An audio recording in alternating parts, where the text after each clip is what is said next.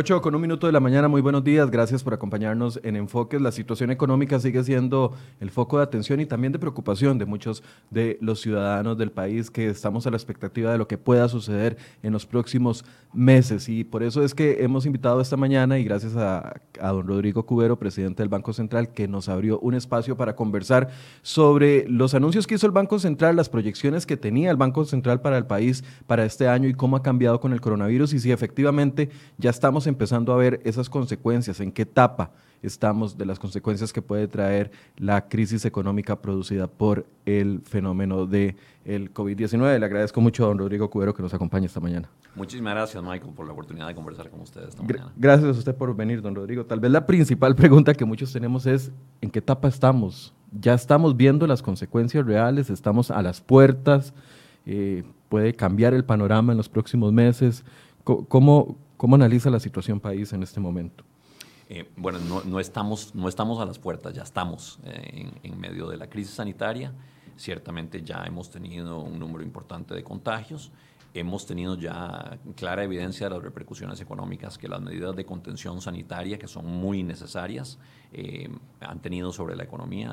El, impacto se ha sentido particularmente en algunos sectores, como el turismo y las actividades relacionadas, restaurantes, hoteles, transporte de pasajeros, la actividad comercial en general, con excepción de farmacias y supermercados que se han visto un levante en su, en su actividad. Y, prácticamente todo el, todo el rubro, todos los segmentos de actividades económicas en el país ya han sentido los efectos de, la crisis. Entonces ya estamos, ya estamos en ella, ciertamente. Ahora, ¿en qué fase estamos? Todavía en las fases iniciales.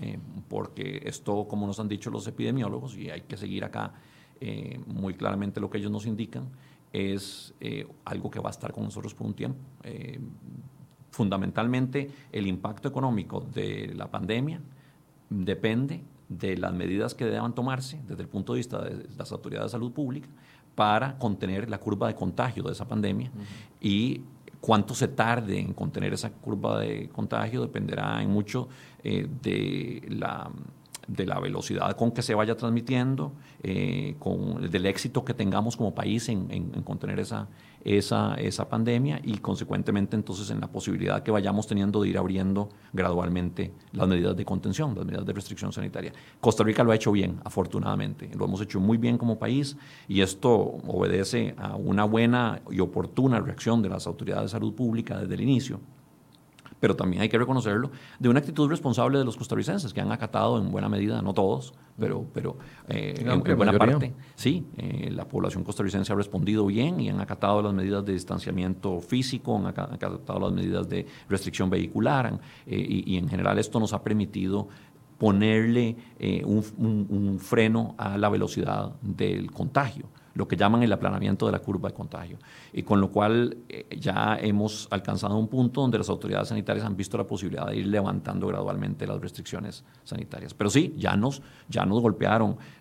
sin duda lo que golpeó más fuertemente, eh, lo que se golpeó más fuertemente fue el sector turismo porque ahí se, con el cierre de fronteras se paralizó completamente el ingreso de turistas eh, y a partir de, del mes de abril ya sí hemos visto muy, muy eh, muy claramente en, los números esa caída de turismo. Don Rodrigo, cuando usted dice que estamos a las puertas ya la parte, eh, o sea, que ya entramos en la parte económica, en la crisis o en la parte de la afectación de la crisis económica, pero que estamos empezando apenas, eh, obviamente lo que saltan a la, a la, a la primera vista son los indicadores de desempleo, los parciales que hemos eh, ido conociendo poco a poco, la preocupación de lo que pueda suceder con el tema de la pobreza en el país, la preocupación de que si se acaba el bono proteger en tres meses, eh, muchas familias van a verse afectadas tal vez en la parte más cruda. Cuando hablamos de que estamos empezando la, la parte fuerte de, lo, de lo económico, ¿Eso se puede extender por cuánto tiempo? Bueno, y de nuevo, depende fundamentalmente, Michael, de la duración de las medidas de contención sanitaria. Eh, eh, cuando digo empezando es que esto eh, fundamentalmente va a depender del, tiempo en que se tarde en, en, obtenerse una de dos soluciones o las dos, un tratamiento muy efectivo para la pandemia o una vacuna. Eh, que ambas están a 12 meses o más plazo. Sí, el tratamiento tal vez podría ser antes, la vacuna sí se estima que podría tomar alrededor de un año, eh, con lo cual no tendremos una solución por esa vía antes del 2021, pero, pero por lo menos por el lado del tratamiento sí hay algunas, alguna expectativa de que se pudiera tener un tratamiento efectivo, em, posiblemente antes de eso, ojalá para, para finales de este año. Eh, eh, ciertamente, mientras no se tenga ninguna de esas dos cosas, las autoridades sanitarias en el mundo, no solo en Costa Rica, van a tener que ser muy cautelosas y van a tener que seguir manteniendo cierto nivel de restricciones, con lo cual el impacto económico se va a mantener por un tiempo. Pero eh, no tiene que ser tan drástico como el confinamiento significativo que tuvimos nosotros a partir de la mitad de marzo. y de hecho, como mencionaba, las autoridades sanitarias ya, ya están pensando en, en levantar algunas restricciones.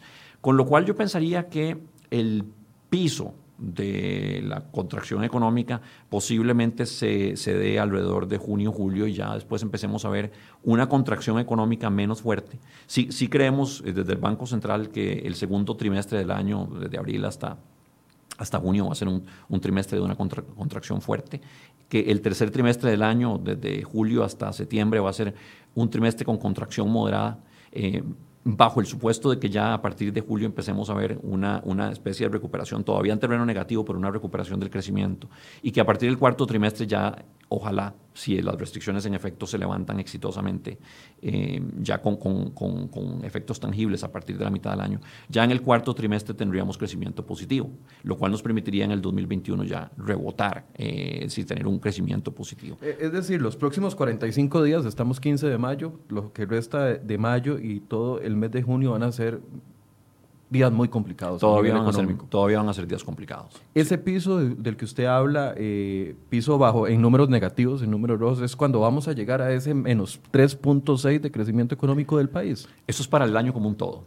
Ciertamente. Promediado. promediado, para el año como un todo. Y ahí recordemos que los primeros dos meses, incluso dos meses y medio, porque hasta mediados de marzo todavía eh, el país no había sentido fuertemente el impacto de la pandemia mundial, eh, esos dos primeros meses y medio fueron relativamente exitosos, así lo indicaban los, los indicadores económicos, eh, con lo cual tuvimos un inicio del año bueno y eh, vamos a tener, si, si, se dan, digamos, los supuestos bajo los que hicimos nosotros las proyecciones, vamos a tener un último trimestre eh, menos malo, eh, con lo cual el 3,6% de contracción en la actividad económica que el Banco Central prevé para el 2020 es, es, no más que el promedio de un año donde vamos a tener una, una franja intermedia, que son el segundo y el tercer trimestre, mm, con contracción fuerte y un primer trimestre con, con, crecimiento y un último trimestre también con crecimiento. ¿Qué, ¿Qué, podemos ver en ese piso? ¿Qué, ¿Qué, se puede esperar para ese piso? Ya nos hablaban de un desempleo en ciertos sectores de 110 mil personas que no están contabilizados en esta última medición que hizo el Instituto en el sector turismo ha lanzado números de afectación, eh, todavía ayer veíamos afectación en saloneros, etcétera, etcétera. Si esos son los datos que tenemos hoy 15 de mayo, ¿qué podemos esperar para los próximos 15 días, 45 días? Lo que hemos visto eh, tanto en Costa Rica como en otras economías es que mucho del impacto sobre desempleo se da rápidamente. Las empresas más fuertemente golpeadas eh, empiezan a, tomar medidas sobre el empleo, algunas de ellas despidos, otras suspensión de jornadas, otras reducción de jornadas. Ciertamente eh, eso se tiende a dar muy rápidamente y después de alguna forma puede haber un incremento en, el desempleo, el subempleo, la suspensión de jornadas, pero, pero no tan fuerte como en los primeros meses. Entonces yo no, yo no esperaría que se dé un una, eh, una profundización muy significativa o sea, no que ya hemos visto. Perdón que lo interrumpa, pero es para ir, para ir tratando de entender. Si nos han reportado en un mes y medio anterior 110 mil desempleados, no, no deberíamos de estar esperando entonces otros 110 mil de aquí al 30 de junio. Bueno, vamos a ver. Una, una, una un factor fundamental, un determinante fundamental del impacto que tengamos sobre el desempleo va a ser qué tanto logremos apoyar a las empresas con su flujo de caja y qué tanto entonces se sostenga el tejido empresarial eh, de aquí a, digamos, junio, para, eh, incluso julio, para, para que no tengan que recurrir a despedir empleados o a reducirle significativamente sus jornadas laborales. Eso, eh, eso depende de que las empresas mantengan un flujo de caja eh, vamos a ver, los ingresos de las empresas están cayendo. La, pregunta es, ¿se van a caer lo suficiente como para que tengan que recurrir a, despedir o a reducir jornadas eh, laborales significativamente? Y eso depende también de, bueno, eh, la reacción que desde, desde, las autoridades económicas logremos tener. ya hemos dado un un conjunto de medidas para aliviar el flujo de caja de las empresas y también de los hogares, eh, que, debería poner un, colchón para que las empresas puedan sostenerse, que esa es la idea. no vamos a, no vamos a poder evitar que algunas empresas cierren, incluso algunas cierren definitivamente, pero la, idea es que cierren las menos posibles y que se, se, despidan y se reduzcan jornadas lo menos posible. Y para eso se están dando los, eh, las medidas de alivio tributario, las moratorias tributarias, las medidas de alivio crediticio, básicamente también medidas de reestructuración de créditos, de moratoria en pagos de principales intereses a las empresas. Eh, se está dando la flexibilización de jornadas, eh, perdón, de, sí, de jornadas para efectos de pago de cargas sociales y también algo similar en el caso de riesgos de, seguro de riesgos del trabajo. Todo eso con la idea de que las empresas logren compensar por, por la vía de algunos pagos de esta naturaleza, créditos, impuestos, em, seguros, cargas sociales, el, la caída que están sufriendo en sus ingresos. Y de esa manera entonces no tengan que recurrir a, despedir empleados. Entonces, en el mejor de los panoramas, la parte fuerte del desempleo eh, la podemos estar sorteando en este momento y con una posibilidad de que se hunda más la cifra. 25, 30% de desempleo suena inalcanzable para el Banco Central en estas circunstancias. Lo han dicho algunos jerarcas de, Estado, por ejemplo, eh, don Juan Luis Bermúdez de Limas dice 25% no está del nada, de nada fuera de, lo que puede suceder. No se descarta, definitivamente es una, es, un, es una cifra que está dentro del rango de las posibilidades. Eh, todavía 30% me parece que podría ser una, una cifra eh, que se pudiera dar si realmente tuviéramos que mantener las medidas de restricción sanitaria por más tiempo y eso eh, ya haga que muchas empresas no logren sostenerse.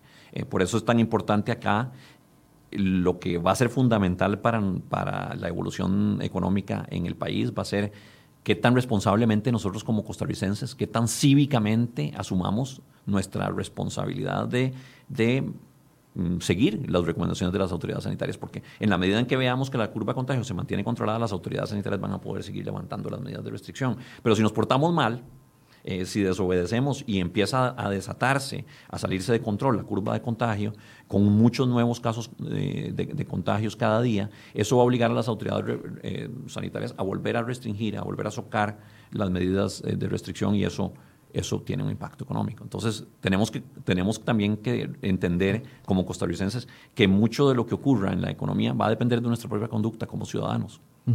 En tema de empleo, bueno, ya nos dio su posición. En tema de pobreza, ¿cómo analiza lo que pueda suceder en los próximos 45 días? Sí, y hay una, una, relación muy fuerte entre estas dos variables. Por supuesto, por supuesto, sabemos que una de las principales causas de la pobreza es el desempleo o el subempleo. Y, y aquí eh, sí es muy importante el, el, apoyo que el gobierno pueda dar desde otra serie de medidas que tienen que ver con ya apoyo directo a los hogares, como es el plan Proteger, porque el plan Proteger sí está orientado a que al menos no se nos caigan los hogares por debajo de la línea de pobreza extrema, que es eh, la línea que separa a, aquellos hogares que logran al menos eh, llevar la suficiente comida a sus mesas y los que no. O sea, hay, Está marcado en ciento y algo mil, ciento... Por ahí anda, exactamente. 112 mil me parece que es el, ingreso. Y, el, y justamente el bono, el bono del, plan Proteger, que es de 125 mil colones, eh, está, está diseñado de forma tal que las familias en promedio puedan llevarle comida a, sus, a, sus hijos y, a, los miembros de, de, los hogares, con lo cual al menos trataríamos de que no haya un impacto sobre la pobreza extrema. Es decir, que no haya gente que tenga que pasar hambre en esta crisis. Eso, eso es fundamental, porque al fin y al cabo no queremos que por evitar una crisis sanitaria, eh, por la pandemia del COVID, terminamos teniendo una crisis sanitaria por otras razones que tienen que ver con desnutrición, eh, que también puede causar efectos en la salud muy importantes. En, materia de costo de vida, don Rodrigo, ¿qué ve para los próximos días? Eh, sabemos que mucha gente está reclamando porque los servicios le han aumentado, claramente muchos están en, sus hogares y consumen más eh, electricidad, agua. en materia de costo de vida, ¿podemos pensar de que va a haber un incremento? Em, este va a ser un año donde más bien la inflación, es decir, el crecimiento en los precios va a ser muy contenido. Ya lo estamos viendo en el, mes de abril, el indicador de inflación fue de 0.9%, es decir, que los precios crecieron entre abril del 2020 y abril del 2019 en un 0.9%, es decir, un poquito menos de un 1%. Esa es una cifra de inflación muy baja, una de las más bajas de los últimos meses y ciertamente eh, es la dirección en la que esperaríamos que, que transiten los precios eh, hacia futuro. Es decir, hay una serie de razones por las que creemos en el Banco Central que mm, las presiones sobre los precios más bien van a, ser, van a ser hacia la baja. Entre eso tenemos, por supuesto, la caída en los precios del petróleo, pero también está, que nos ayuda, porque somos un país importador de petróleo y entre todas las noticias negativas que desafortunadamente desde el punto de vista económico estamos enfrentando, tanto a nivel externo como a nivel doméstico, una de las pocas positivas que tenemos es que se nos, se nos ha caído significativamente el precio del petróleo y eso a un país importador de, de combustibles como nosotros nos ayuda mucho.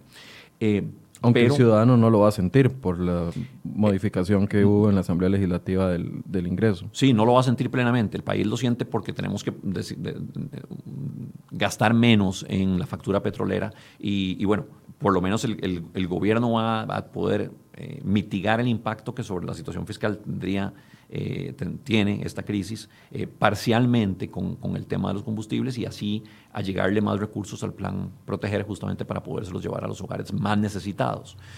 Em, pero hay otras razones que también empujan los precios a la baja, como, como es fundamentalmente el hecho de que la demanda agregada, eh, lo que estamos consumiendo, invirtiendo, eh, los costarricenses como un todo y también en el resto del mundo, más bien está cayendo y, eso hace que eh, se reduzcan las presiones sobre los precios.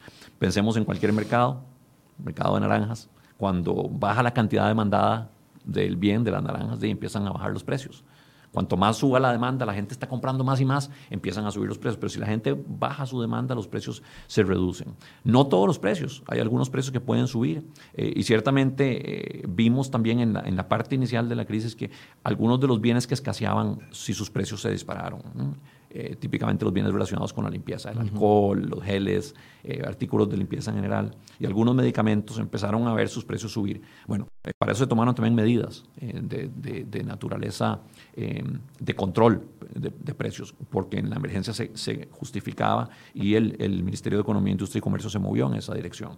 Pero en general nosotros esperaríamos ver presiones a la baja en los precios. Entonces, por el lado del costo de vida no, no va a haber eh, presión sobre los hogares. La presión va a venir por la caída en sus ingresos. Por la caída en sus ingresos y el aumento en el consumo si es que están dentro de sus hogares, que es donde podrían sentir o confundirse lo que puede ser aumento de costo de vida con aumento de consumo. Sí, eso, eso sí, eh, eh, y hay que entenderlo, que eh, las, eh, las consecuencias que hemos visto en el mundo y también ya en Costa Rica de las medidas de confinamiento son que la gente deja de consumir mucho afuera. Eh, muchos costarricenses que trabajan fuera de sus hogares, obviamente almuerzan también fuera de sus hogares. Algunos se llevan el almuerzo a la casa, pero algunos almuerzan en soditas o restaurantes. Eso ha, eso ha dejado de ocurrir, lo cual ha golpeado muy fuertemente a los establecimientos comerciales de ventas de comida, sodas, restaurantes, eh, pero lo han sustituido los hogares con compras en el supermercado para comer en la casa. Por eso es que lo que hemos visto es un desplazamiento de eh, la alimentación desde sodas y restaurantes a supermercados. Y los supermercados y las farmacias en general no les está yendo mal en esta crisis, les está yendo bien. Eh, pero los que están sufriendo mucho son los establecimientos de ventas de comida.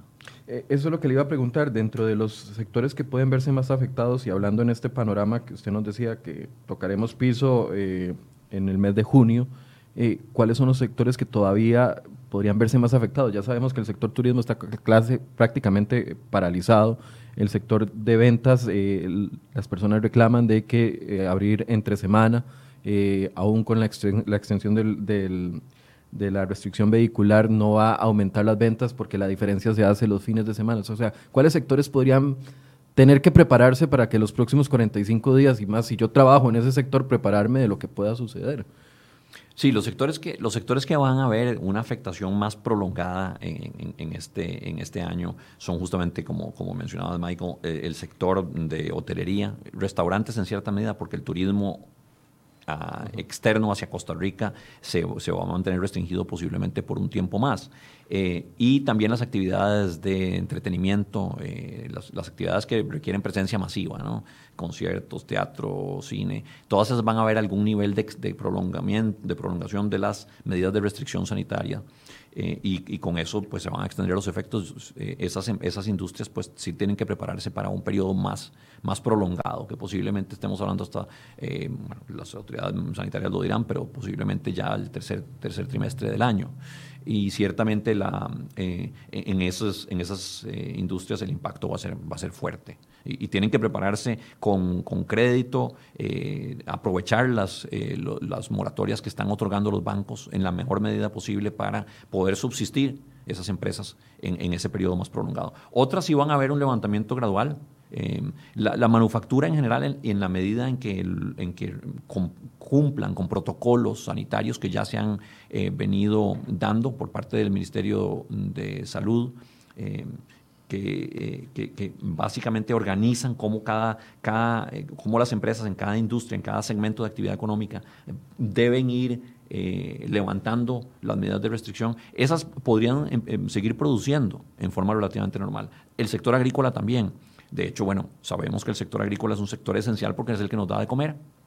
Eh, eh, no queremos que el sector agrícola ni en Costa Rica ni en el resto del mundo se cierre porque necesitamos todos seguir comiendo, con lo cual eh, ese, ese, segmento también se mantiene produciendo en condiciones relativamente normales y están, haciendo, están haciéndose toda una serie de protocolos también para que en esos segmentos se reduzca el riesgo de contagio. Pero han acatado bastante bien y, afortunadamente muchos de los del segmento agrícola y agroalimentario no requiere eh, mucha aglomeración física. Eh, entonces, con eso se ha logrado también mantener la producción en forma relativamente normal, no 100%, pero relativamente normal comparado con otras industrias, sin que se arriesgue significativamente el tema del contagio.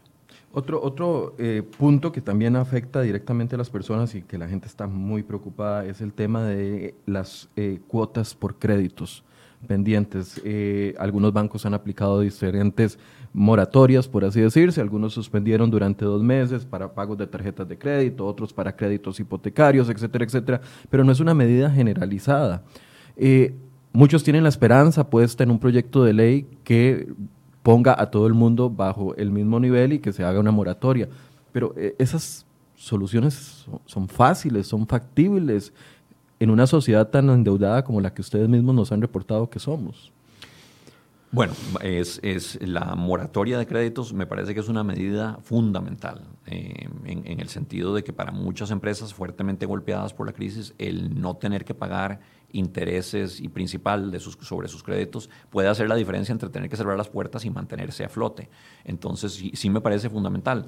Ahora, ¿cómo debe hacerse esto? ¿Debe hacerse por virtud de una ley que obligue a los bancos a hacerlo eh, eh, a rajatabla a todos los sectores o debemos permitir que desde el punto de vista regulatorio se le, den la, se le dé la flexibilidad a los bancos para que puedan hacerlo?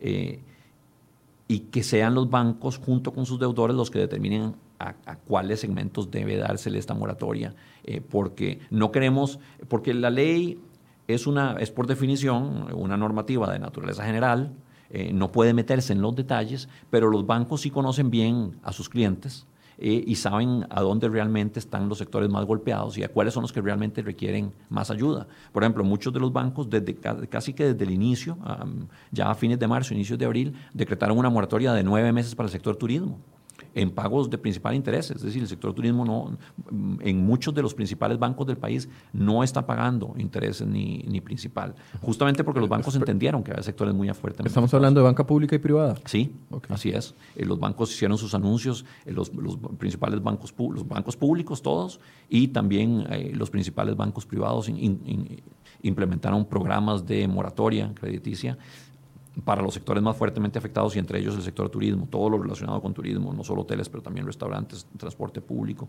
eh, actividades de, deportivas, de recreación eh, deportiva alrededor del turismo, que lo vemos mucho en las playas eh, y ciertamente otros sectores muy fuertemente afectados también han visto mm, moratorias por parte de los bancos. Yo creo que esa es la forma más, eh, más ágil y, óptima de hacerlo porque... No había una ley generalizada. Bueno, sí, ha habido, un, ha habido una, eh, una, iniciativa legislativa de hacerlo que se ha ido acotando porque la forma, la, la redacción original del proyecto era una que requería...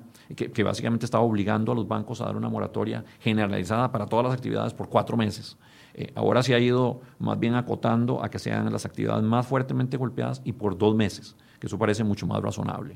Eh, eh, en todo caso, los bancos ya han hecho mucho de eso. Para los sectores más fuertemente golpeados ya básicamente les han dado moratorias, incluso como decíamos para el sector turismo, mucho más generosas que las que la ley misma prevé. Pero ciertamente ha habido también preocupación de parte de los señores diputados y las señoras diputadas sobre este tema y han querido ayudar con una iniciativa que, que al final, eh, digamos, eh, sobre la realidad que ya está operando, posiblemente no tenga mucho impacto, salvo, digamos, en los bancos que por cualquier razón hayan decidido no otorgar esas moratorias. Pero yo creo que muchos sí han reaccionado positivamente muchos bancos.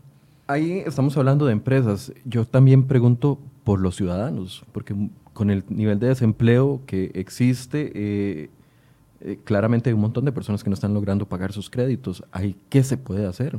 Y, lo mismo, o sea, los bancos, eh, claramente, aquí no estamos hablando en realidad solo de empresas, también hogares, créditos de consumo, créditos personales, tarjetas de crédito.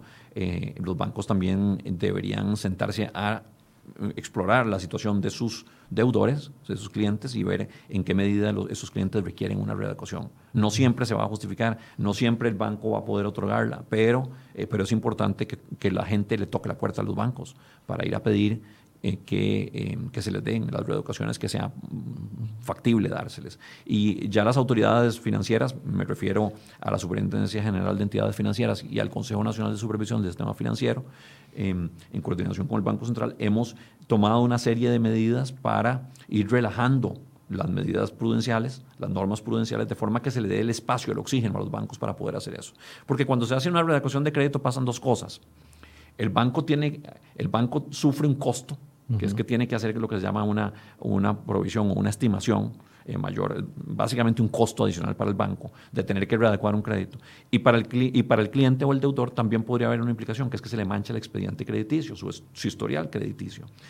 Eh, las, las eh, medidas de flexibilización que se han tomado son justamente para evitar el impacto sobre sobre deudores y sobre los bancos, de manera que ambas partes tengan el espacio y el incentivo para hacer esas readecuaciones y que lo puedan hacer. Entonces, mi sugerencia sería que, que la gente también sea proactiva, toque la puerta a sus bancos y pidan las readecuaciones eh, para los créditos tanto de empresas como los personales. Ahora, si fuera una ley que establezca una regla generalizada, eh, como se pretendía al principio, entonces tal vez muchas personas podrían pasar el filtro para verse beneficiados de una u otra forma con eh, una moratoria. Si queda a criterio de cada uno y a criterio de sectores, puede que el problema se mantenga. Hay, hay, una discusión entre si, debemos premiar a, todos por igual con un premio pequeñito o darle un premio más generoso a los que realmente lo necesitan. Obviamente lo óptimo es lo segundo. Eh, pero hay, hay un tema eh, que usted creo que implícitamente bien apunta, Michael, y es el tema de eh, vamos a lograrle dar la reacción con el tiempo que esto toma, la conversación, las conversaciones y negociaciones que esto toma entre bancos y autores, vamos a poder llegarle a todos los que lo necesitan en una forma eh, ágil. Eso está básicamente en manos de los bancos. Los bancos van a tener que hacer Em, ajustar sus operaciones de forma tal que puedan responderle ágilmente a los, a los, a los deudores. Pero yo sí sigo pensando que eh, la moratoria em, orientada y enfocada a los sectores más golpeados y a los deudores más golpeados eh, es mejor que una generalizada. Eh, la, otra cosa que los bancos, en muchos casos los bancos han hecho moratorias generalizadas para sectores específicos porque además del tiempo que puede tomar en negociar la readecuación de créditos, también hay un riesgo y es que la gente tiene que ir a las subsidiarias, perdón, a las, a las sucursales de los bancos y, eso puede generar situaciones de aglomeración que no queremos en esta, en esta crisis. Entonces tenemos que evitar la aglomeración, tenemos que evitar que la gente se desplace físicamente y salga de sus casas cuando podría estar teletrabajando. Entonces en esa medida eh, los bancos también han tratado de hacer, eh, cuando sea razonable para los sectores más afectados, moratorias generalizadas, de manera que no tenga que darse las negociaciones. Para otros sectores sí se van a requerir negociaciones uno a uno. Ojalá que mucho de eso se pueda dar en línea, para quienes tengan acceso en línea, y en el margen pues tendrán que darse físicamente con presencia en sucursales. Pero ojalá que eso no genere aglomeraciones. Eh, quiero que hablemos de los 900 mil millones de eh, colones que anunció el gobierno como una medida para eh, lograr colocar créditos en las empresas y que las empresas no vayan a despedir a sus personas. Antes de entrar a esos 900 mil millones, estamos en un panorama en que necesitamos créditos o que necesitamos planes de salvamento más agresivos. Y lo, y lo pregunto porque hace un par de días conversábamos aquí con la Cámara de Restaurantes o con la Cámara eh, de Comercio, hemos conversado las semanas anteriores, estuvo la gente de turismo acá y decía, es que un crédito no es suficiente. Un crédito, por ejemplo, un señor nos ponía el ejemplo, hasta el momento, en dos meses de no operación ya debo 40 millones de colones además de las cuotas atrasadas, además de que si tengo que despedir gente, tengo que ver cómo le pago las prestaciones, eh, además de que mi sector no se va a recuperar en dos, tres, cuatro, cinco meses. Me dan un crédito hoy, no tengo para pagar la cuota mañana se necesita, además de pensar en los créditos que puedan ayudar a las empresas que la están medio jugando, salir adelante, un programa más agresivo de salvamento, como están aplicando otros países europeos, etcétera, incluso de inyección de recursos. Y, y porque él me decía, bueno, yo entonces necesitaría un crédito para pagar la deuda que tengo, todas las deudas que tengo, 50 millones, otro crédito para comenzar a funcionar, y, otro y una moratoria de 12 o 24 meses para poder eh, no, pagar y, poder eh, poner a funcionar mi, empresa. O sea, un banco no va a dar un crédito en esas condiciones eh, en este momento. Se necesita pensar también en un, programa, un programa de rescate, de salvamento más agresivo. Bueno, vamos a ver, eh, los créditos no son toda la solución, pero pueden ser una parte importante de la solución o por lo menos de la mitigación del impacto que estamos, estamos viendo sobre, sobre muchos segmentos de actividad económica. Em, en la medida en que esos créditos se otorguen con menores tasas de interés y condiciones más favorables, eso, eso va a aliviar un poco, eh, dar oxígeno a las empresas. Nosotros hemos eh, eh, seguido bajando la tasa de política monetaria en el Banco Central con la idea de que se empujen a la baja, se presionen a la baja las tasas de interés que tienen que pagar los deudores. Muchos ya han visto el, alivio rápidamente porque muchos créditos están determinados en tasa variable y, la tasa variable está normalmente referenciada a la tasa básica pasiva que, que ha, reducido significativamente, sí, está en un mínimo histórico. Eh, con lo cual ya ellos han sentido un alivio y, esperaríamos que los nuevos créditos que tengan que darse eh, para sostener a las empresas, créditos de capital de trabajo, para pagar planillas, para pagar proveedores, eh, sean créditos que se den también tasa, a tasas muy bajas, en condiciones muy favorables. Pero, pero ciertamente, como, de, como, como bien decías Michael y, lo manifestaban muchos productores, e, eso lo que implica es que en el mediano plazo van a tener una montaña de crédito, de endeudamiento al que, al que, van a tener que hacer frente. Si bien es cierto, la moratoria les permite no tener que hacerle frente inmediatamente, o sea, no van a tener que pagar, pagar una cuota mayor mañana, eh, la tendrían que pagar ojalá cuando ya la situación económica se esté normalizando. E, e, es, cierto también que una vez que eso ocurra, van a tener una, un monto de deuda más alto. Eh, lo, deseable sería que nosotros pudiéramos, aparte de estas medidas crediticias, eh, dar también un apoyo directo a las empresas, como se hace en algunos otros países. Pero la realidad, y esta es la desafortunada realidad que tiene Costa Rica, es que tenemos una situación fiscal muy complicada. O sea, que el gobierno también está en una situación de altísimo endeudamiento y problemas de financiamiento, o sea, eh, una, situación de financiamiento estrecha eh, que hace que no se tenga el espacio fiscal para poder dar estas, eh, estos programas de, de, apoyo directo con subsidios o, inyecciones eh, a, las, a las empresas que, que algunos países No tenemos buchaca, no tenemos, no tenemos, nada debajo del colchón que podamos sacar en este momento para poner el barco a flote. O muy poco, o muy poco. Y aquí sí, eh, bueno, hay, hay, hay, programas específicos orientados a las MIPIMES, eh, a las más pequeñas empresas. en, el caso, por ejemplo, de las empresas exportadoras, están haciendo, de las pequeñas empresas exportadoras, están haciendo algunos programas de apoyo eh, entre, eh, entre el Ministerio de Comercio Exterior y, y otras autoridades relacionadas, pero, pero ciertamente no tenemos la capacidad del espacio fiscal que tienen otros países, porque la situación fiscal que tenemos y, en, la que nos agarra esta crisis financiera, esta crisis sanitaria, perdón, esta pandemia, era ya muy delicada, era muy frágil. No, no, tenemos, no tenemos mucho espacio ahí. Y bueno, se está haciendo más bien lo que se puede para mitigar el impacto que sobre las finanzas públicas va a tener esta crisis, que es un impacto muy severo, porque eh, golpea por los dos lados. Por un lado, eh, con la desaceleración económica y la contracción económica se cae significativamente la recaudación. El señor ministro de Hacienda ha expresado que eh, en estimaciones del Ministerio de Hacienda eh, la recaudación tributaria va a caer alrededor de 3 puntos del PIB, 3% del PIB este año. Mil millones de millones de colones. Casi mil millones de millones de colones en, en el año 2020. Eso evidentemente ya en sí mismo es un problema, una caída muy significativa en la recaudación. Estamos hablando de que la recaudación pasa de algo así como un 14% del, del PIB economía a, un 11%. O sea, ese 3% de caída, de 3 puntos porcentuales del PIB, representa una caída de los ingresos tributarios de alrededor de un 25% o un 20%. Es una caída muy significativa. Em, y por otro lado, aumentan los gastos. Aumentan los gastos para la atención sanitaria, y en esto la caja también ha visto ese doble impacto y el gobierno pues ha comprometido a de alguna forma paliar el impacto que sobre la caja ha tenido, sobre las finanzas de la caja ha tenido esta crisis. Y por otro lado, también aumenta el gasto en transferencias sociales, gasto que es absolutamente necesario. El, plan proteger y el gasto sanitario son absolutamente necesarios. Entonces, el gobierno se ve obligado a incrementar el gasto en esos rubros, ve también caer sus ingresos. Lo que tiene que hacer entonces es ajustar el gasto no, no, no esencial, que es lo que se está haciendo, y ver si se deben tomar eh, medidas eh, tributarias temporales con la idea de compensar el impacto sobre las finanzas públicas. Pero eh, la conclusión de todo esto es que no, no al revés, no es que no solo no se tiene el espacio fiscal para dar mm, programas masivos de ayuda a las empresas, sino que más bien el gobierno requiere socarse él mismo la faja para poder atender la crisis sanitaria y las consecuencias que está teniendo sobre las finanzas públicas. Con esto entonces dependemos completamente del dinero de los bancos para planes de salvamento de acuerdo a las medidas que ellos puedan establecer y muchas empresas no las podrán cumplir y tendrán que morir. Fundamentalmente, fundamentalmente el crédito va a ser, va a ser la, herramienta eh, central. No, eh, afortunadamente no es la única herramienta. En, materia de reactivación económica también tenemos otras, eh, otros, otras herramientas. El, gobierno también está usando crédito multilateral para poder financiar, entre otros, los planes de infraestructura y la infraestructura en sí misma, tanto construcción de carreteras como construcción de, escuelas, de, edificios. Eso tiene un impacto sobre el empleo eh, y sobre, y vía multiplicadores sobre otras industrias del país que podría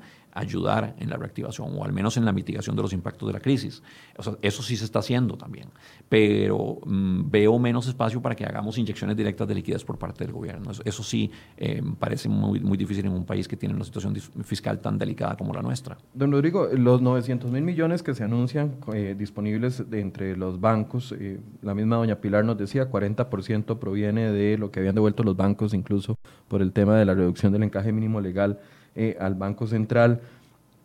¿Cómo se puede o qué puede hacer más el Banco Central, con ASIF, las autoridades, para estimular de que este crédito se llegue a colocar? Porque sabemos de que el dinero ha estado, pero las empresas no han ido por ese dinero. La gente no califica para, para, ese para esos eh, créditos, para capital de trabajo, etcétera, etcétera, sostener sus pequeñas y medianas empresas o, los emprendimientos individuales. O sea, ¿qué, ¿qué, más se puede hacer para que sean atractivos y que se logren colocar y que esto no genere eh, un cierre masivo de empresas por falta de recursos. Ahí, bueno, el programa de 900 mil millones de colones eh, en realidad eh, lo que refleja es em, la, voluntad de las autoridades y de los bancos mismos. ese, ese, monto deriva básicamente de lo que los bancos públicos, me refiero al Banco Nacional, el Banco Costa Rica y el Banco Popular, son los dos bancos del Estado más el Banco Popular, tienen a, disposición para poder eh, impulsar créditos en este año. Eh, que se logren colocar esos 900 mil millones en efecto depende de que haya, primero, demanda, eh, si, si, quisiéramos ver demanda por crédito. Entendemos que muchas empresas tal vez no van a estar invirtiendo fuertemente este año, pero sí van a necesitar crédito para capital de trabajo. Es, es, es, fundamental, y por capital de trabajo me refiero al crédito que toman las empresas para financiar planillas, proveedores, electricidad, los servicios básicos. ¿no? yo creo que sí va a haber una demanda importante de capital de trabajo por parte de las empresas y crédito para eso eh, debería canalizarse con, con, cierta agilidad. Entonces sí va a depender eh, de que las empresas toquen la puerta y que los bancos lo, otorguen en condiciones favorables. ¿Qué podemos hacer nosotros de las autoridades financieras para asegurar eso? Bueno, por un lado ya se tomaron las medidas de flexibilización eh, del, lado de su jefe con ASIF. Nosotros desde el Banco Central estamos comprometidos a seguir inyectando liquidez en la medida en que sea necesario. Por ahora, los bancos tienen, tienen una posición de liquidez bastante cómoda, eh, pero conforme evolucione la, la, situación eh, sanitaria, podría ser que ven, vean una situación de liquidez más estrecha y el Banco Central está dispuesto a seguir inyectándoles liquidez por las diferentes vías que tenemos para, asegurar que tengan recursos que puedan hacerle llegar eventualmente a las empresas y los hogares. Eso, eso es el objetivo que tenemos desde el Banco Central y, queremos seguir trabajando muy de cerca con los bancos para, para, conseguir eso. Estamos explorando también mecanismos en que pueda el Banco Central hacer algo tal vez más directo como, eh, por ejemplo, dar créditos a, las, a los bancos condicionados a que a su vez esos recursos eh, que se darían en condiciones favorables puedan ser prestados al sector privado en condiciones muy favorables, que, es, que no estarían disponibles los recursos a los bancos si no se usan para, para darle créditos en condiciones muy favorables al sector privado. Eh, y esto también es algo que se ve como una medida importante para, para, darle, eh, para darle ese colchón a, los, a, las empresas, dado que no podemos hacer, como hablábamos antes, inyecciones masivas de dinero por parte del gobierno. Em, y en eso estamos trabajando, tenemos que explorar en el Banco Central la viabilidad jurídica de esto, pero ciertamente estamos, estamos explorando como una, una medida adicional a las, a las medidas de inyección de liquidez que ya hemos comprometido. los recursos? Del Banco Central mismo. ¿El Banco Central tiene los suficientes recursos como para colocar créditos a bancos? En, colones el Banco Central tiene recursos ilimitados, eh, esa es la realidad. Eh, y la limitación de los recursos que nosotros podemos emitir tiene que ver más bien con la estabilidad financiera y la estabilidad macroeconómica y en, particular la estabilidad de precios eh, y también la estabilidad del tipo de cambio. O sea, si nosotros inyectamos liquidez irresponsablemente nos convertimos en Venezuela y tenemos una tasa de hiperinflación y una pérdida de confianza en el colón que nos podría generar problemas de estabilidad económica y financiera muy serios. Pero en la medida en que nosotros hagamos inyecciones responsables de liquidez, eh, eh, vamos a lograr conciliar el, el, objetivo de mantener la estabilidad macroeconómica, pero también reducir el impacto de la crisis sobre los hogares y las empresas. Eso sería imprimir dinero, básicamente. Es imprimir dinero. Imprimir colones. El Banco Central tiene el monopolio de la impresión de dinero y tiene una potestad para hacerlo. Eh, Cómo y cuándo eh, y por qué montos lo haga el Banco Central es responsabilidad de la Junta Directiva eh, y nosotros tenemos muy claro eh, el objetivo de velar por hacer esto en forma responsable, pero también la responsabilidad tiene dos caras en este sentido. Responsabilidad con la estabilidad de precios, nuestro estable, responsabilidad con la estabilidad externa de la moneda eh, responsabilidad con la credibilidad del Banco Central, pero también responsabilidad con los hogares y las empresas en Costa Rica y eh, la situación económica que estamos atravesando. Es que sí, eso era lo que le iba a preguntar. ¿Cuáles son los riesgos de imprimir dinero para poder inyectar a, los bancos y que eso se traduzca en créditos? Porque claramente la inflación sería uno de ellos, ¿verdad? Pero también eh, el tema de la estabilidad del colón también cambiaría.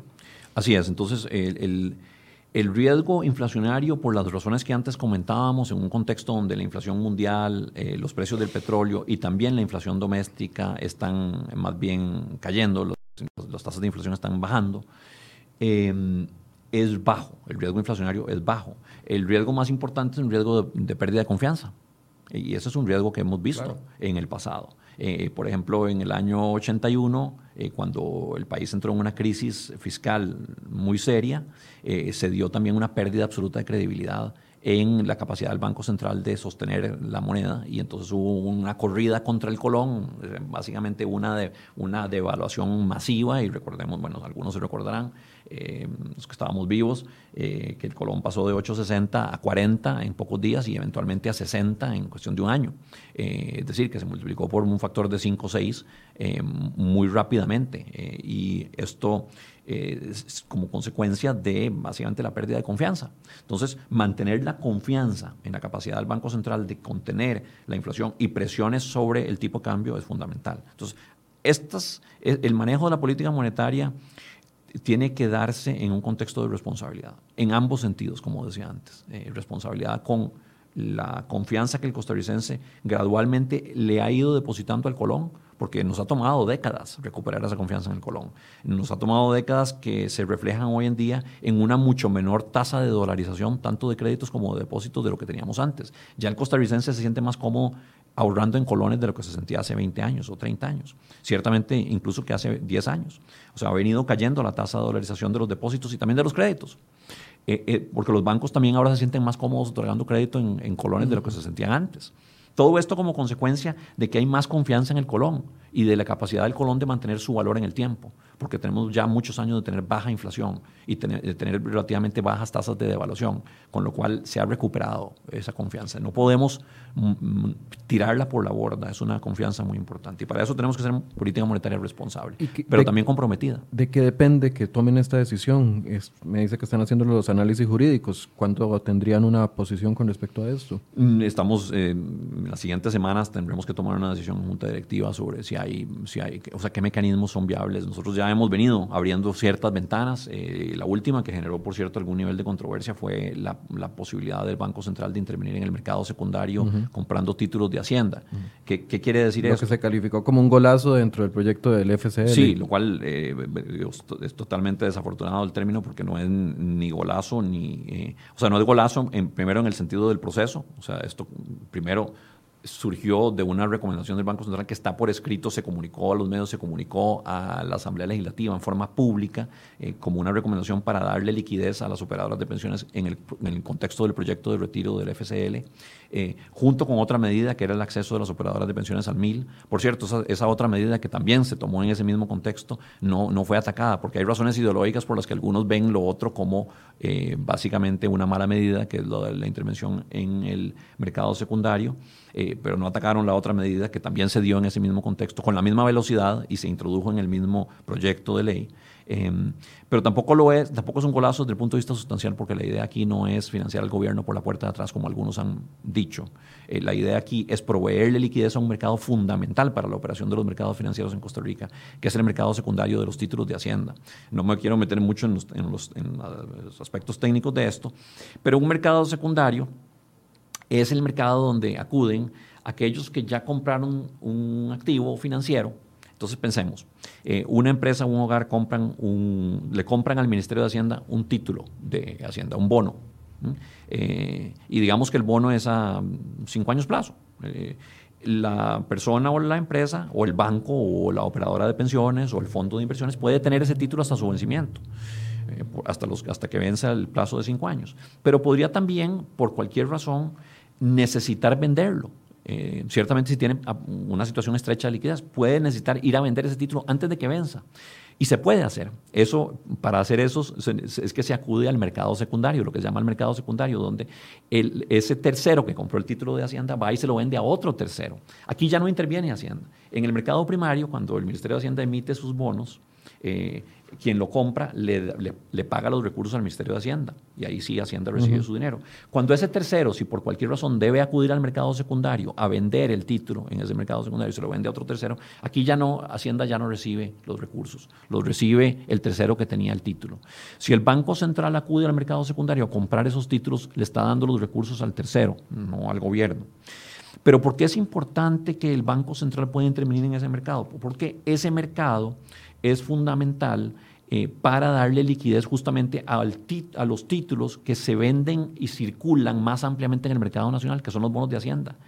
Del total de activos financieros del país, me refiero a, activos negociables, a, bonos, el 66%, dos terceras partes son títulos del gobierno, del Ministerio de Hacienda.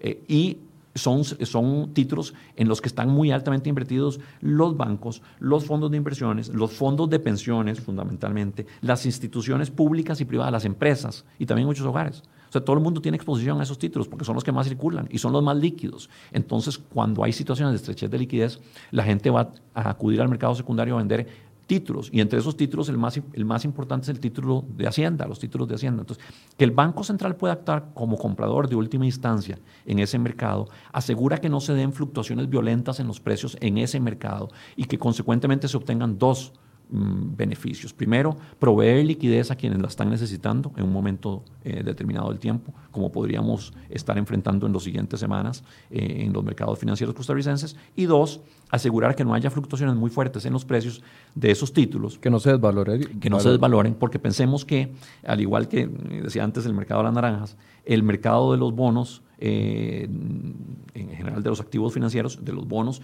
del bonos del Banco Central, de las empresas y también del gobierno, son como bienes, eh, tienen un precio y el precio depende de la cantidad ofrecida y de la cantidad demandada. Cuando la gente sale a vender los títulos, está aumentando la cantidad mm, ofrecida del bien y cuando eso ocurre, cuando hay una sobreoferta de naranjas, ¿qué pasa con el precio de las naranjas? Se, cae.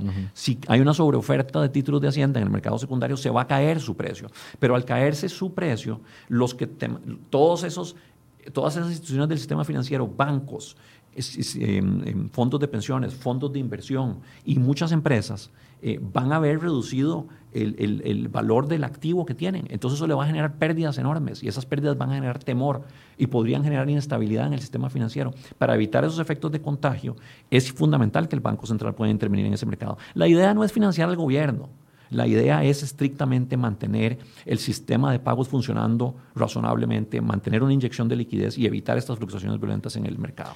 Para cerrar el, capítulo anterior, eh, ese monto de esa posible emisión, ¿lo tienen ya definido? ¿Cuánto sería esa emisión? Eh, ¿Estamos hablando de mercado secundario? No, estamos hablando de eh, la idea que, que, está analizando el Banco Central de emitir dinero para poder financiar a los bancos y que los bancos financien empresas. no, porque primero tendríamos que definir la viabilidad de la en sí misma, la viabilidad jurídica de la, de la, figura y luego ya tendríamos que, como Junta Directiva del Banco Central, eh, ver montos. Ciertamente no, no, hemos, no hemos definido el monto eh, hasta, y no se hará hasta que no se vea si esto es factible o no factible eh, y ciertamente es algo que la, que la Junta Directiva estará explorando en próximas semanas. No, no tiene ni una idea todavía, no, un borrador. No.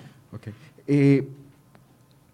Doña Pilar Garrido nos decía que la estrategia o lo que le ha puesto el gobierno para que esos 900 mil millones se coloquen en créditos es bajar el perfil de riesgo de los eh, deudores. ¿Cuánto se puede flexibilizar un perfil de riesgo? Bueno, hay algunas cosas que se pueden hacer y algunas ya se han hecho, como por ejemplo em, entender que no se debe pedir una situación, digamos, eh, de análisis de resiliencia a choques en, esta situación cuando los choques ya se manifestaron. Entonces, eh, los análisis que típicamente hace la SUGEF eh, y que ordena que hagan eh, los intermediarios financieros eh, sobre la capacidad de pago de los deudores se están flexibilizando para evitar que, de que los deudores que en este momento están siendo fuertemente golpeados por la crisis dejen de calificar para créditos, porque entonces estaríamos obviamente disparándonos en el pie. O sea, si, si les aplicamos un, una evaluación, un examen que van a perder, eh, y nadie va a poder calificar para los créditos en una situación de emergencia. Entendiendo que es una situación de emergencia, por ejemplo, una cosa que se puede hacer es suspender eh, la aplicación de esos exámenes. Eh, con la idea de generar información, pero que no se convierta en un impedimento para el otorgamiento del crédito. Ese tipo de flexibilidades se pueden hacer y se están haciendo para efectos de que los bancos puedan dar crédito a los deudores afectados por la situación de la crisis. Ese es, el tipo de medidas a las que se refería la señora ministra Garrido. Ahora, poniéndonos en el otro lado de la acera, eh, ¿se ponen en riesgo los fondos de los bancos? A, la, no recuperación si se flexibiliza mucho los perfiles de riesgo. Hay, bueno, y por eso los bancos también tienen que entrarle a este tema con, eh, con la misma responsabilidad con que desde las autoridades financieras hemos estado eh, siguiendo eh, las respuestas o dando respuestas de medidas de, respuesta a la, crisis sanitaria. Em, ahí los bancos tienen que tomar ciertamente una decisión sobre cuánto quieren aumentar su riesgo de crédito en, en, esta situación, pero también lo están haciendo con responsabilidad porque entienden que en, en esta situación circunstancias eh, ellos están en el mismo barco que sus deudores. Eh, y si no dan algún nivel de crédito para sostener a las empresas, lo que van a tener al final es un montón de empresas cerradas y van a tener que rematar un montón de bienes, van a terminar con un montón de edificios, de, carros, de, tarros. Eh, que no quieren tener. Los bancos lo que quieren tener son deudores que les estén, que estén trabajando normalmente, quieren tener empresas operando y funcionando bien para que puedan repagar sus créditos. Entonces, es también en interés de los bancos otorgar créditos que permitan a las empresas sobrevivir el vendaval, sobrevivir la tormenta. Eh, los bancos así lo entienden y por eso es que eh, proactivamente se han, se han movido para poder otorgar estos créditos que permitan que al final las empresas puedan salir a flote sin tener que cerrar puertas y eventualmente dejar a los bancos con, con activos que van a tener que rematar que tampoco le sirve a los bancos, pues son muy costosos de administrar. Eh, al final, por eso, todos estamos en el mismo barco. Unos dicen, bueno, tal vez no todos estamos en el mismo barco, eh, al menos todos estamos en el mismo mar eh, turbulento y tenemos que tratar de navegarlo juntos, pero ciertamente los bancos entienden esa realidad. Don Rodrigo, otra idea que está en un proyecto de ley, de hecho el lunes vamos a conversar sobre ese proyecto de ley, pero quiero adelantarme y preguntarle a usted la posición, es sobre la entrega adelantada del ROP. Mucha gente lo está viendo como una necesidad en, esta, en este contexto, más en, en que muchos no han calificado o no han logrado obtener el bono proteger, que no tienen eh, liquidez, que el FCL se les gastó eh, rápidamente. Y esta idea de entrega adelantada del ROP sigue rondando en la Asamblea Legislativa. ¿Cuál es la posición del Banco Central con respecto a esto? Que esta es una medida muy perjudicial y muy peligrosa para el país y hay que, hay que evitarla. Eh, entiendo que suena muy tentador darles en este momento a, los, a, los trabajadores el ROP, pero la realidad es que este, es el ROP eh, que es un régimen de pensiones complementarias, está diseñado y está entendido como una, como una herramienta, como un instrumento para asegurarle una pensión digna a los trabajadores. ¿Por qué? Porque el régimen básico, que es el régimen del IBM, de la invalidez, vejez, y muerte de, las, de la Caja Costarricense del Seguro Social, de, eh, de aquí a, varias décadas no va a ser capaz de darle una pensión suficiente a todos los costarricenses. Por eso se previó desde hace mucho, desde hace exactamente 20 años, porque este año se cumplieron 20 eh, años de la ley de protección al trabajador, que creó el régimen de pensiones complementarias, que había que complementar el IBM con este régimen del ROP para que los, los costarricenses, los y las costarricenses trabajadoras puedan tener una pensión digna. Darles ahora eh, eh, estos recursos va básicamente a eliminar o, a, traer, a dar al traste con la figura de la pensión complementaria eh, y de esa manera mm, vamos a tener en, en, una o dos décadas un problema social muy serio, que es todas estas personas que van a quedar sin una pensión digna, eh, van a tener que vivir una vejez de miseria, vivir una vejez de miseria. Y no queremos ver esa situación. Con, con, implicaciones también para el fisco, porque eventualmente esas personas van a tener que tocar la puerta al gobierno para que los ayude. Entonces, eh, eh, esto tiene un carácter social eh, y fiscal muy importante y es muy peligroso hacerlo en este momento. Más allá de las implicaciones de corto plazo, que también la entrega del ROP implicaría venta masiva de títulos en el mercado y que puede generar ciertas fluctuaciones, eh, abstraigámonos de, esas, de esos efectos eh, negativos de corto plazo. lo que más preocupa de la entrega del ROP es que se desnaturaliza la figura se, y se castiga a los y las costarricenses trabajadoras a una a una vejez de miseria. Eso es lo que más preocupa. Ahora, castiga a todo, a todo el sistema, a todos los que están bajo el régimen eh, del IBM, que están cotizando para el ROP, o afecta solamente a aquellas personas que tomen la decisión de decir, yo quiero mi dinero y me lo entreguen. Por supuesto, sería a ellos, eh, digamos que el, retiro no sería obligatorio, pero lo que hemos visto eh, es que en la mayoría de los países en que se han hecho esto, que han sido algunos pocos, pero han tenido experiencias muy claras, eh, si se da una ventana para retiro de pensiones complementarias, la mayoría de los trabajadores los van a retirar y la mayoría de los trabajadores los van a gastar, los recursos, y lo van a gastar muy rápidamente. Y luego se quedan con una pensión que no les alcanza y van a tener una situación futura de vejez muy estrecha, justamente cuando alcanzan los años en que, y para eso están diseñadas las pensiones, en que por diferentes razones no es deseable o no es posible que ellos trabajen. Entonces, eh, ciertamente, eh, la situación social que podría resultar de la entrega del ROP hoy por una medida cortoplacista en 10 o 20 años plazo sería muy, muy peligrosa para el país. Ayer, cuando hablábamos con esto con doña Rocío Aguilar eh, de la Superintendencia de Pensiones, eh, nos decía, muchos de los comentarios decían, ese es mi dinero, entrégueme mi dinero, es un dinero que yo tengo ahorrado, de por sí me lo entregan en cuotas muy bajitas después de que obtenga la pensión y si no obtengo la pensión nunca recibo el dinero o, sea, hay una molestia por parte de la gente y la gente lo, incluso ayer cuestionaba el hecho de que ese dinero esté invertido en títulos o eh, de las operadoras de pensiones. Esto es normal, es dentro del proceso eh, normal que tienen esos recursos cuando se recolectan en todos los sistemas de pensiones del mundo. Ah, bueno, así es, justamente las, las, pensiones están diseñadas, no, no, es un, no es un fondo de ahorros que yo puedo retirar cuando yo quiero, es un, es un mecanismo que jurídicamente está constituido para que las personas puedan tener acceso a una pensión digna. Entonces, eh, eso primero no es solo ahorro del trabajador, también hay contribuciones importantes de los empleadores. Eh, eh, segundo, en, el ROP también se está dando una, un instrumento jurídico con un fin particular, que es que las personas tengan una pensión, no es, no constituye un fondo de ahorros. Entonces, eh, no es cierto que las personas, que, es el dinero de los costarricenses que podrían retirar cuando ellos quieran, no, eso no es así. Eh, el proyecto de ley para el retiro del ROP estaría desvirtuando la figura misma, el instrumento, lo estaría cambiando. Eh, pero en este momento no es correcto decir que esta es mi plata y démela porque yo la quiero usar en lo que yo quiera.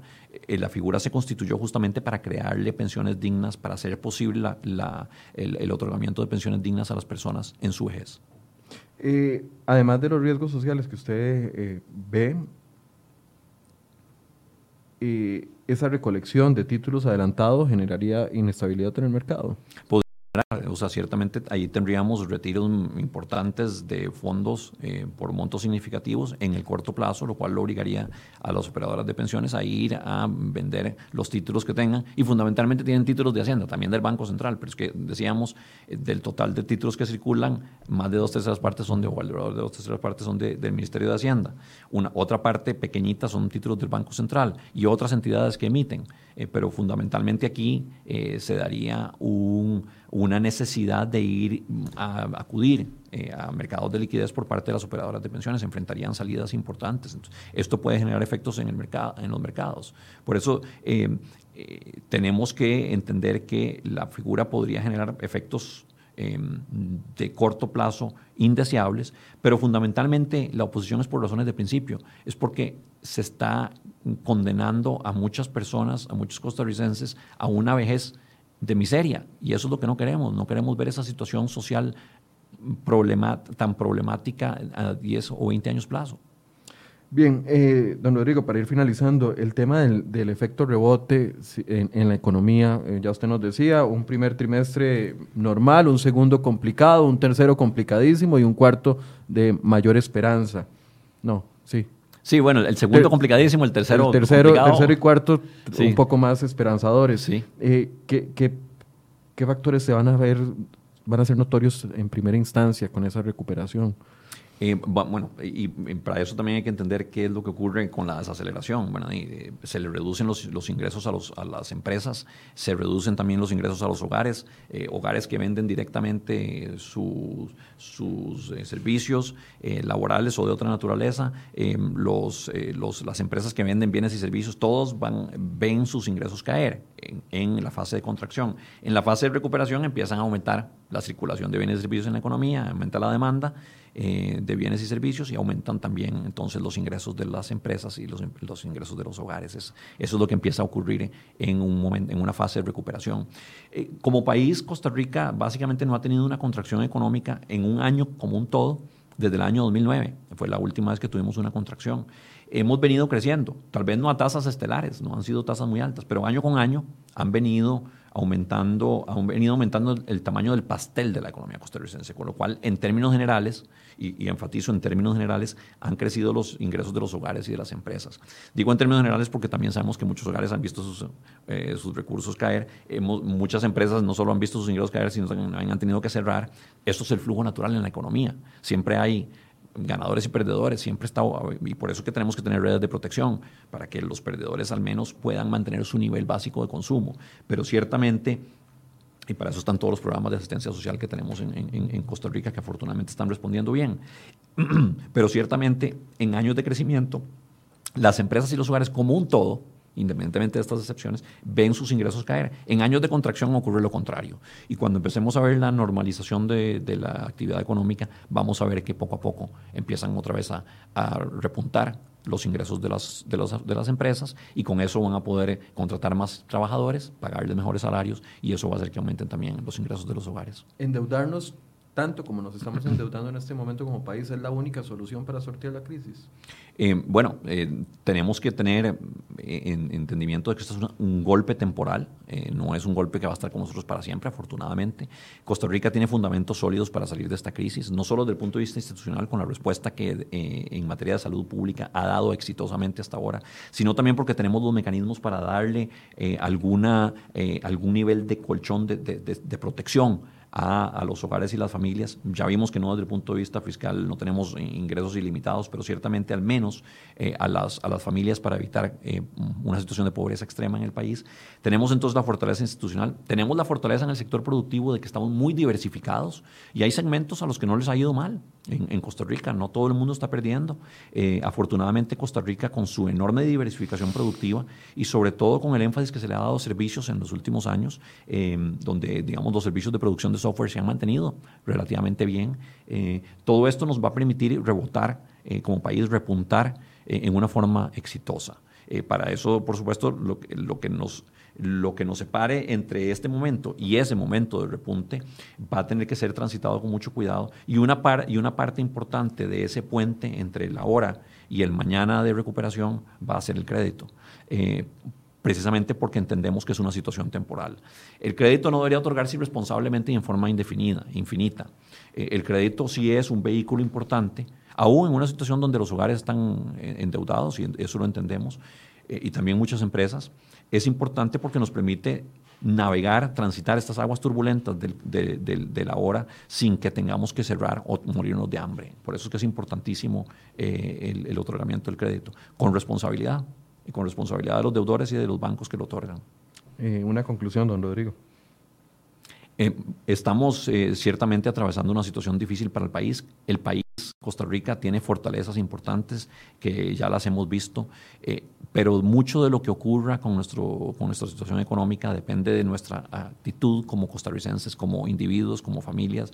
he hablado de la importancia de que mantengamos como responsabilidad cívica las medidas de contención que las autoridades sanitarias nos han pedido que mantengamos, distanciamiento físico, respeto a, las restricciones, para que podamos mantener esa curva de contagio controlada y pueda empezar a repuntar la economía gradualmente. Si, si nos viéramos obligados como país a volver a socar la faja en, en las medidas de restricción sanitaria porque desobedecimos eh, los, consejos y las medidas que las autoridades están anunciando, podríamos ver entonces otra vez un impacto fuerte sobre la economía y no queremos tener eso, queremos que la economía vuelva a respirar gradualmente a partir de la segunda mitad del año. Por eso mi mensaje central a, todos los costarricenses y las costarricenses es, eh, por favor, respetemos esas medidas sanitarias, hagámosle caso a nuestras autoridades sanitarias que tan buen trabajo están haciendo. Bien, muchas gracias a don Rodrigo Cubero, con quien conversamos esta mañana. Gracias por habernos acompañado. Muchísimas gracias, Michael, por la oportunidad. También a ustedes, gracias por su compañía. lunes vamos a hablar del tema del ROP. Para los que tienen consultas, vamos a tener a uno de los diputados proponentes acá y también otras voces para que ustedes puedan también evacuar las dudas con respecto al proyecto de ley. Y ya han escuchado la posición del Banco Central. Ayer teníamos la posición de la SUPEM. Vamos a tenerles más posiciones a partir de las 8 de la mañana del lunes. Los invitamos. Muchas gracias por su compañía y feliz fin de semana.